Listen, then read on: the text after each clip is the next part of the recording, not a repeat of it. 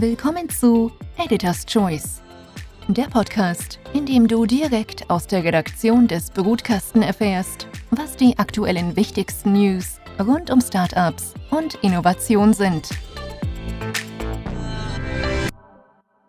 Wir haben diese Woche Thomas Holl, Co-Founder und CTO der Sprachlern-App Bubble zu Gast. Das Unternehmen wurde bereits 2007 gegründet und leistete Pionierarbeit im Bereich der digitalen Sprachlern-Apps. Mittlerweile zählt Bubble zu den meistverkauften Sprach-Apps weltweit und erwirtschaftet einen Umsatz von über 100 Millionen Euro pro Jahr. Wir wollen heute gemeinsam mit Thomas Holl hinter die Erfolgsstory von Bubble blicken und zudem der Frage nachgehen, worauf man bei der Gestaltung von digitalen Produkten achten muss, damit sie von möglichst vielen Menschen genutzt werden. Lieber Thomas, es freut mich, dass du heute zu Gast bist bei uns im Podcast. Ja, danke, dass ich dabei sein kann. Ich äh, freue mich schon aufs Gespräch. Ja, bevor wir uns die Erfolgsstory von Bubble anschauen und vor allem auch, wie man digitale Produkte gestaltet, damit sie möglichst inklusiv sind, äh, wollen wir dir auch eine Frage stellen, nämlich äh, inwieweit bist du als Kind schon eingetaucht oder als Jugendlicher in die Welt des Programmierens? Du hast nämlich eine sehr spannende Vita, hast unter anderem auch den Software-Synthesizer Rabadak äh, entwickelt und äh, bist ja schon seit frühen Jahren mit Technik in Verbindung gekommen. Ja, äh, danke für die Frage. Das ist jetzt natürlich alles schon ein bisschen, ein bisschen her. Ich bin jetzt ja auch äh, eher, eher älter äh, unterwegs, aber ich habe angefangen damals ähm, mit 14 und äh, das kam so, mein Vater hat sich einen PC gekauft, meine ganzen Freunde hatten Amigas, für alle Leute, die sich damit auskennen, das waren die Spielemaschine. Ich hatte keine Spielemaschine, ähm, das heißt, ich musste andere Wege finden, um mich äh, damit zu beschäftigen und habe dann angefangen, einfach mit dem System rum zu experimentieren und relativ früh hatte ich so meine Leidenschaft eigentlich gefunden und das war immer das zieht sich wie so ein, so ein roter Faden auch durch mein Leben durch. Ich habe immer versucht, Sachen zu bauen, die anderen Leuten helfen, irgendwas tun zu können, was sie ohne mich irgendwie nicht hätten. Und ähm, ganz in der frühen Phase, äh, der PC war sehr musikfeindlich. Ähm, das heißt, es gab eigentlich keine Möglichkeit, irgendwie guten Sound irgendwie abzuspielen. Und äh, dann habe ich mich mit ein paar Freunden hingesetzt und haben uns überlegt, so, wie schwierig kann denn das sein, äh, das äh, zu bauen? Und hatten dann die ersten Software-Synthesizer auf einem Gerät entwickelt, nämlich auf einem PC, was überhaupt nicht gedacht war dafür. Und so kam das irgendwie über Rabadak, hat ein relativ spannendes Geschäftsmodell damals entwickelt. Völlig irre, wenn man sich das heute anschaut. Und zwar, äh, du musstest äh, damals 20 D-Mark noch in einen Briefumschlag stecken mit einem frankierten Rückumschlag, den an uns schicken. Äh, wir haben unsere Software draufgepackt und haben sie wieder zurückgeschickt. Ähm, das war so das Vertriebsmodell, was wir als Schüler entwickelt hatten. Also und, noch analoges Vertriebsmodell könnte man sagen für ein digitales Produkt. Äh, genau, ein ana sehr analoges äh, Vertriebsmodell für ein digitales äh, Produkt und habe dann auch Informatik studiert, äh, einfach weil es meine Passion war, was äh, Dinge, Dinge bauen zu können. Und so nach und nach ähm, bin ich jetzt heute im Thema Sprachenlernen gelandet. das ist aber, glaube ich, nochmal eine längere Geschichte, wie ich, wie ich dahin gekommen bin. Ja, äh, 2007 äh, habt ihr dann auch äh, Bubble gegründet. Was waren so diese wichtigsten Milestones, äh, damit ihr äh, wirklich auch zu diesen Pionieren im Bereich dieser Sprachlern-App äh, mittlerweile auch zählt? Ja, glaube so, dass ähm, äh, der, der Moment, wo wir angefangen haben, war, weil einer von, von meinen Freunden meinte damals so, hey Thomas, ich äh, habe gerade versucht, irgendwie Sprachen zu lernen und übrigens 2006 war das, 2007, im Internet, da gibt es nichts. Und ich sagte, hey Lorenz, das kann nicht sein. Ich, ich google mal, ähm, lass mal was finden. Äh, um, ich ich, ich finde ja schon ein cooles irgendwie Tool. Und haben dann relativ überraschend festgestellt, äh, dass es einfach keine gute Software irgendwie dafür gab. Es gab damals CD-ROMs, äh, es gab Langenscheid, es gab Rosetta Stone, aber die waren alles sehr ähm, äh, oldschool äh, noch unterwegs. Es war auch völlig klar, dass es ein riesiger Markt äh, jetzt schon ist ähm, und ähm, dann eben auch komplett ins Internet wandern würde. Und äh, das war so ein anderer Moment, wo wir dann einfach gesagt hatten, so, äh, wie schwierig kann das denn sein, ein Produkt irgendwie zu bauen, was äh, jeder Mann und jede Frau äh, nutzen können soll. Ähm, und haben dann einfach angefangen und äh, losgelegt äh, zu fit. Äh, ich glaube, so der größte Meilenstein war sicherlich anfangen, machen, ähm, umsetzen und dann feststellen, was alles nicht funktioniert. Ähm, das ist, glaube ich, so das, das Praktikabelste. Ich glaube, so der allererste Meilenstein war sicherlich äh, die, die Beta, die wir, die wir rausgebracht hatten, die einen sehr reduzierten Umfang hatte. Äh, da konnte man im Web eben eine Sprache lernen, aber das war alles noch pre-iPhone, pre-Mobilgeräte. Ähm, und ähm, ich glaube, einer der, der größeren Durchbrüche für uns kam dann definitiv, als das iPad ähm, und ähm, das iPhone wirklich irgendwie in, in den Massenmarkt reingegangen sind. äh, wo wir angefangen haben, äh, das Produkt nicht nur fürs Web zu entwickeln, sondern eben auch auf den äh, Telefon ähm, umzusetzen. Und ursprünglich hatten wir gedacht, ähm, äh, das Tablet ist eigentlich das perfekte Gerät, um zu lernen, um äh, Sprachen zu lernen, ganz besonders. Und mussten dann aber relativ schnell feststellen, dass eigentlich das eigentlich Spannende auf dem äh, iPhone irgendwie passiert, weil da einfach das so ein, so ein Moment war, wo jeder mal fünf Minuten, zehn Minuten hat ähm, und äh, es immer noch irgendwie besser ist, eine Sprache zu lernen, als äh, Candy Crush zu spielen. Ähm, und da wirklich ein gutes Produkt drauf zu bauen, äh, mussten wir natürlich irgendwie komplette Inhalte nochmal umstellen. Irgendwie die Aufmerksamkeitsspanne ist äh, extrem irgendwie rumgegangen. Ähm, aber letzten Endes haben wir es, denke ich, irgendwie geschafft, ähm, auch ein Produkt zu bauen, was eben nicht nur im Web funktioniert, sondern eben auch ähm, auf iPhone und, äh, und anderen Devices. Ich glaube, das war so einer der, der größten Meilensteine für, für uns als Company, diesen Sprung zu schaffen von Web auf äh, Mobile. Von Web auf Mobile, das hat natürlich auch die Skalierung dann ermöglicht, auch die Internationalisierung. Ihr habt ja auch auf dem US-amerikanischen Markt Fuß gefasst äh, und auch weltweit skaliert. Ähm, was waren da so die wichtigsten Schritte dorthin? Die äh, USA war für uns auch schon seit 2012 klar, dass das einfach ein riesiger, gigantischer äh, Markt ist. Wir haben es aber nicht geschafft, ähm, äh, das Unternehmen, was ja in Berlin gegründet wurde und in Berlin auch saß, ähm, da in dem amerikanischen Markt wirklich über mehr als 10 Prozent ähm, Umsatz irgendwie rauszuwachsen. USA war immer so, ja, es ist super spannend, irgendwie, das ist riesig, wir kriegen aber nicht so richtig den Fuß in die Tür. Wir haben eigentlich alles ausprobiert, was man so ausprobieren äh, kann. Äh, wir haben erst versucht, das mit einem äh, lokalen Country Manager zu machen, also so ein Modell, was wir für Frankreich, Italien sehr, ähm, sehr erfolgreich auch umgesetzt hatten. Uns irgendwie Amerikaner eingestellt, die uns sozusagen den Markt aus, aus Berlin aus bearbeiten sollten. Hat nicht geklappt. Ähm, wir haben äh, Leute aus der, sage ich mal, mittleren Management-Reihe ähm, in die USA entsendet, die dann eben so ein Vor-Ort-Business aufbauen sollte. Und ähm, ich glaube, so einer der Durchbrüche war, ähm, erinnere ich mich heute noch, weil äh, irgendwann hat mich mein Mitgründer gefragt, hey Thomas, irgendwie magst du nicht irgendwie rübergehen? Und da kann man sich so ein bisschen vorstellen, ich bin äh, ursprünglich äh, deutscher Softwareingenieur und äh, jetzt ein amerikanisches äh, Vertriebsorganisation äh, aufzubauen in den USA äh, ist natürlich eine Lernkurve, auf der ich jetzt nicht irgendwie sitzen konnte. Die war extrem, extrem steil.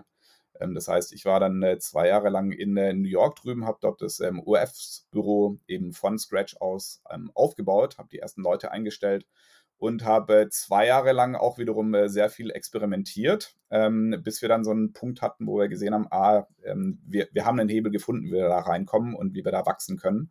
Ähm, und habe das Ganze dann an die Julie Hansen übergeben, die jetzt äh, das Amerika-Geschäft macht und äh, wirklich wahnsinnige Erfolge damit hat. Der US-Markt ist für uns der nicht nur der größte Markt insgesamt, sondern der auch der am schnellsten wächst.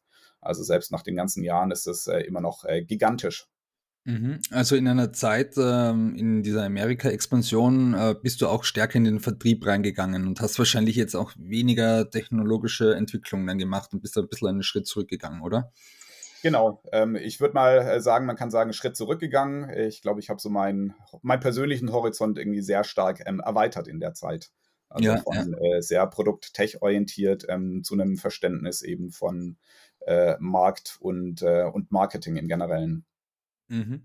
Wir haben dich ja aber heute hier, um auch über diese Frage zu sprechen, wie man digitale Produkte gestaltet, äh, damit äh, sie möglichst viele Menschen nutzen, damit sie möglichst inklusiv sind.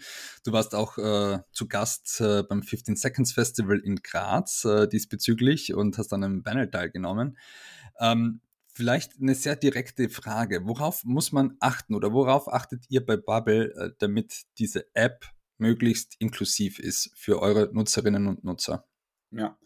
Ähm, also ich kann jetzt so ein paar Sachen erzählen. Wir haben so ein paar Guidelines, ähm, äh, Playbooks entwickelt, also gerade was ähm, äh, Inklusivität äh, bei dem ganzen Thema ähm, äh, Content angeht. Also wir sind natürlich auch ein sehr Content-getriebenes Unternehmen. Also sprich, wir haben Lerninhalte, die äh, sich als Ziel gesetzt haben, auch dich zum Sprechen zu bringen. Das heißt, dich in Alltagssituationen irgendwie zu ermöglichen, ähm, eine Sprache zu sprechen, dich auszutauschen mit anderen Menschen. Ähm, das heißt, äh, gerade diese ähm, Bandbreite an Nutzern, die wir haben, ist natürlich gigantisch. Also ein 17-jähriger äh, Brasilianer, der Englisch lernt, weil er äh, einen Remote-Job haben möchte, hat einfach komplett andere Bedürfnisse als der 70-jährige äh, oder die 70-jährige Deutsche, die vielleicht irgendwie nach Mallorca irgendwie auswandern will ähm, in, der, in der Pensionierung. Ähm, und ähm, ich kann jetzt, könnte jetzt so ein bisschen mehr über die Guidelines sprechen, aber ich glaube, das wirklich Spannende und das wirklich was, was irgendwie hilft, ist, ähm, oder was bei uns auf jeden Fall einen extremen Unterschied gemacht hat, ist irgendwie ein extrem diverses Team intern irgendwie zu haben. Also sprich, irgendwie das, was man irgendwie im Außen für den Nutzer reflektieren will, eben auch intern als auf der Mitarbeiterbasis äh, zu haben. Ich glaube, das ermöglicht uns ähm, äh, sehr viele Fehler ähm, einfach gar nicht, äh, gar nicht weiter zu verfolgen, weil es dann immer jemanden gibt, der sagt so, ah, wartet mal, hier, guck mal, das hier funktioniert irgendwie hier in dem Bereich gar nicht aus Gründen X, Y und Z. Also sprich, ähm, dieses interne diverse Team hilft uns äh, sehr stark dabei, einfach diese blinden Flecken möglichst klein zu halten. Weil ich glaube, das ist so der, ähm, der größte Teil. Ähm, wie schafft man es, ein Produkt zu entwickeln, wo man selber nicht der Kunde ist oder wo man selber nicht die Zielgruppe ist. Ich glaube, darum, darum geht's. Und der größte, beste Weg aus meiner Sicht ist wirklich äh, dafür relativ früh in der Produktentwicklung schon anzusetzen und zu sagen, wir haben interne Filter ähm, durch die Mitarbeiter, die dran arbeiten, ähm, um genau sowas eben nicht erst entstehen zu lassen. Hat man glaube ich, auch bei den verschiedensten äh, Fails, die es da in der, in der Beziehung gab, gemerkt. Ähm, äh, ich glaube, irgendwie Google hatte da so ein paar Incidents, ähm, wo sie relativ spät erst gemerkt ähm, haben, wie, wie rassistisch irgendeine Key, äh, künstliche Intelligenz äh, sein kann. Ähm, scheint vorher nicht aufgefallen zu sein. Mhm. Also da steckt auch viel manuelle Arbeit dahinter mit eurem Produktentwicklerteam. Äh, wie viele äh, Mitarbeiterinnen und Mitarbeiter zählt ihr da aktuell und äh, vor allem auf welche Spezialistinnen und Spezialisten greift ihr da zurück? Ja, also wir haben jetzt mittlerweile über 750 ähm, Mitarbeiter ähm, global. Der Großteil sitzt immer noch in äh, Berlin. Ähm, ein kleineres Büro gibt es in, in, in New York.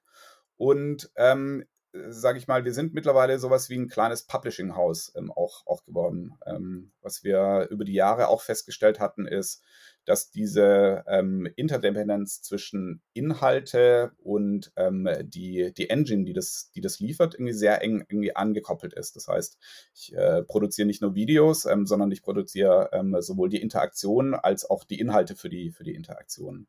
Ähm, das heißt, irgendwie mindestens 50 Prozent der Mitarbeiter sind genau in diesem Bereich irgendwie tätig, also äh, Produkt, Produktentwicklung. Ähm, und da gehört für uns eben die äh, Content-Erstellung äh, genauso, genauso mit dazu. Mhm, wenn du jetzt diesen Content ansprichst, ihr habt ja mittlerweile ein sehr breites Produktportfolio, ihr habt Bubble Live, ihr habt äh, die Sprachlern-App, die euer Kernprodukt natürlich auch ist. Äh, was zählt da alles noch dazu? Ja, also, warte mal, jetzt ist dir was umgefallen? Ähm, sind, glaube ich, so die, die verschiedensten Phasen, die wir bei Bubble hatten. Am Anfang war es sehr, sehr stark geprägt davon, ähm, wie kriegen wir eine UX und eine User-Erfahrung hin, ähm, bei der die Leute nicht hängen bleiben. Ähm, da ging es gar nicht so sehr um die Inhalte. Wir haben die meisten Rückfragen in den ersten fünf Jahren gekriegt, so wie kann ich das langsamer abspielen, wie kann ich nochmal zurück, wo muss ich jetzt als nächstes irgendwie klicken. Ähm, über die Phase sind wir zum Glück irgendwie hinaus. Und ähm, du hast gerade zum Beispiel Bubble Live ähm, angesprochen. Ähm, ein großes Problem beim ganzen Thema Sprachenlernen, was wir sehen, ähm, ist, ähm, dass es immer noch viel, viel, viel zu schwierig ist, sich die einzelnen Lernmethoden äh, zusammen abzustimmen. Ähm, also erfolgreiche Leute, die, die eine Sprache lernen, nutzen meistens mehrere Methoden. Die haben vielleicht einen Lehrer zusammen mit einem Buch. Die haben vielleicht eine App äh, zusammen, dass sie Netflix-Videos äh, gucken. Ähm, für jede von diesen einzelnen Methoden gibt es mittlerweile zigtausend Apps. Ähm, es gibt YouTube-Videos, es gibt Plattformen, um sich Lehrer zu suchen. Aber diese verschiedensten Methoden so zusammen zu kombinieren, ähm, dass ich eben nicht rausgehen muss und mir einen Lehrer suchen muss, dem ich dann wieder beibringen muss, äh, was ich, was ich gerne irgendwie möchte, obwohl das die App eigentlich irgendwie schon kann. Ähm, das ist gerade so unsere größte, größte Herausforderung, an der, an der wir arbeiten, ähm, wie man all diese Methoden so ähm, äh, kombiniert und auf einen individuell zugeschnittenen Lernpfad für dich ähm, als Lerner ähm, zuschneidet, um eben äh, möglichst effizient und möglichst engagiert eine Sprache zu lernen. Ähm, und da sind wir gerade mittendrin. Bubble Life ist so die ähm, letzte, letzte Neuerung, die wir, die wir letztes Jahr released haben, wo es eben darum geht, wie verbinden wir Gruppenklassen mit einer App. Ähm, wie viel kann ich zum Beispiel vorentlasten durch eine digitale Lern-App wo ich äh, mich vorbereite, um eben möglichst ähm, effizient dann in die, in die Gruppenstunde reinzugehen. Ähm, weil das, was unsere Lerner auch haben wollen, ist sprechen. Die wollen sich austauschen. Mhm. Da lernt man dann natürlich auch äh, sehr viel im Austausch und in der Kommunikation. Äh, wie lernst du persönlich äh, am leichtesten Sprachen und wie viele Sprachen hast du über Bubble schon gelernt? ähm, also ich bin wirklich, ähm, äh, das Ganze mit einem Lehrer und oder Lehrerin ähm, online zu machen, ist für mich, ähm, war ein riesen irgendwie Schritt. Ähm, da habe ich jetzt äh, mein Französisch nochmal irgendwie extrem aufgefrischt in, in der Zeit, was äh, aus der Schulzeit schon ziemlich ähm, verstaubt war. Ähm, das heißt, da ging es irgendwie hauptsächlich darum, ähm, Sprachen mit Lehrer hat für mich irgendwie super oder funktioniert für mich super. Ähm, ansonsten habe ich, glaube ich, so ziemlich jeden einzelnen Anfängerkurs äh, bei uns auf der Plattform mal äh, durchgeackert über die letzten 15 Jahre und äh, äh, kann zumindest irgendwie so ein paar Vokabeln in den meisten Sprachen. Mhm, mhm. Ähm, einen großen Schub äh, im Bereich des digitalen Lernens von Sprachen hat natürlich auch die Corona-Krise gebracht. Äh, inwieweit hat sich das bei euch äh, auch in Bezug auf den Wachstum geäußert? Ja. Wir konnten wirklich ähm, die Uhr danach stellen. Also dadurch, dass wir sehr international tätig waren, ähm, haben wir natürlich irgendwie sehr genau äh, die Auswirkungen äh, der einzelnen Corona-Maßnahmen zum Beispiel äh, gesehen. Also Italien hat angefangen ähm, mit den ersten Lockdowns. Äh, da konnten wir ziemlich genau nachvollziehen, dass in der in der ersten Woche, als die Lockdowns kamen, äh, hatte keiner Interesse daran, eine Sprache zu lernen. Da war jeder, jede Familie war, glaube ich, beschäftigt, äh, damit irgendwie das eigene Leben wieder so ein bisschen zu sortieren, auf die Reihe zu kriegen. Aber danach ähm, sind wirklich irgendwie die Aktivitäten sowohl von neuen Nutzern als auch von existierenden Kunden ähm, sind wirklich durch die Decke gegangen, teilweise Faktor 2 in den, in den einzelnen ähm, Ländern ähm, auf einem ziemlich, ziemlich hohen Niveau. Ähm, typischerweise, wir haben so eine Saisonalität. Im Sommer gibt es meistens andere Sachen und andere Prioritäten bei den meisten Leuten. Ähm, das heißt, da geht die Aktivität wieder runter. Aber ähm, ich glaube, was das für alle in dem digitalen Lernbereich irgendwie gemacht hat, die Pandemie, ist, ähm, das hat Leute ähm, dazu äh, befähigt, irgendwie drüber nachzudenken irgendwie und äh, sich überhaupt erstmal mit dem Thema vielleicht digitalem Lernen auseinanderzusetzen. Also sprich, äh, wir haben einen sehr großen Schub in Corona gehabt sehen aber auch, dass der nach Corona ähm, äh, wirklich irgendwie anhält und irgendwie ähm, nachhaltig ist. Also da hat sich wirklich in diesem Bereich Sprachenlernen nachhaltig was verändert, ähm, dass äh, Menschen einfach gesehen haben, ich kann online eine Sprache lernen, ich kann das äh, digital machen ähm, und mittlerweile ist die Nachfrage auch nicht abgerissen. Ähm, da sind wir in einer sehr glücklichen Position. Mhm. Was zählt aktuell zu euren stärksten Wachstumsmärkten? Der stärkste Wachstumsmarkt ist nach wie vor die USA. Ähm, das ist irgendwie das größte äh, Land, äh, was, wir, was wir haben, äh, mit den größten Wachstumsraten. Also das ist äh, Wahnsinn zu sehen, wie, wie äh, in dem Land irgendwie auch Corona irgendwie nochmal wirklich so einen Digitalisierungsschub ähm, gebracht hat. Mhm, mhm. Was habt ihr euch vorgenommen? Wo wollt ihr in den nächsten fünf Jahren stehen? Habt ihr euch da Wachstumsziele definiert? Äh, wie sieht es aus? Eventuell vielleicht auch noch für ein rasanteres Wachstum zusätzlich Venture Capital aufzunehmen? Oder wollt ihr so konstant weiter wachsen? Ähm, wir haben äh, das große Glück, äh, dass wir seit relativ langer Zeit ähm, äh, um die schwarze Null oder um die rote Null äh, immer also das heißt, sehr cash-effizient sind. Das heißt, wir äh, müssen kein Geld aufnehmen, irgendwie, ähm, um die Firma weiter zu finanzieren. Das heißt, wir können das Wachstum äh, weiterhin sehr organisch ähm, betreiben. Als große Hebel haben wir ähm, den Live-Markt. Das ist einer der größten äh, Märkte irgendwie insgesamt, den wir, den wir weiter ähm, bearbeiten wollen. Und als neue Plattform vor ein paar Jahren ähm, bauen wir weiter das ganze B2B-Geschäft aus. Das heißt, äh, das Geschäft mit Unternehmenskunden, ähm, wo wir eben so ein Portfolio an Sprachlernmethoden ähm, einbringen wollen. Mhm. Und das ist, glaube ich, so die allergrößte ähm, Herausforderung, äh, wenn, du, wenn du Wachstum ansprichst, ist, ähm, wo es für mich als Gründer, ich bin jetzt äh, seit 15 Jahren äh, mehr oder weniger mit dem Thema dabei, ähm, ist nach wie vor so ein, so ein Tag Null, weil wir wollen jetzt wirklich eine Plattform bauen, wo wir verschiedenste Sprachlernmethoden wirklich zusammenführen in, äh, in, in eine Lernerfahrung für einen Nutzer, der eben nicht nur ähm, App, sondern auch Lehrer, ähm, vielleicht ähm, physische Elemente, ähm, Audio, Podcasts ähm, äh, etc. alles irgendwie sinnvoll miteinander verknüpft. Und das ist eine, äh, eine riesige Aufgabe, die bestimmt noch mal fünf Jahre lang dauern wird. Mhm. Und auch individuell zusammenstellt, weil Lerntypen sind ja auch bekanntlich äh, unterschiedlich. Genau. ähm, äh, komplett individualisiert. Das ist die Vision, den perfekten Lernpfad für dich als Mensch zu bringen, ja. Lieber Thomas, äh, ich danke dir vielmals äh, für deine Einblicke äh, zu Bubble, zur Erfolgsstory, aber auch, was euer Erfolgsrezept ist in Bezug auf die Inklusion, nämlich, dass ihr auf diverse Team achtet. Ähm, ich danke euch jetzt fürs Zuhören. Seid nächste Woche wieder mit dabei bei Editor's Choice, dem Podcast der Brutkastenredaktion. Das war Editor's Choice, der Podcast aus der Redaktion des Brutkasten. Wenn es euch gefallen hat, dann schickt uns Feedback, bewertet und abonniert uns. Danke fürs Zuhören und bis nächste Woche. Euer Brutkastenteam. team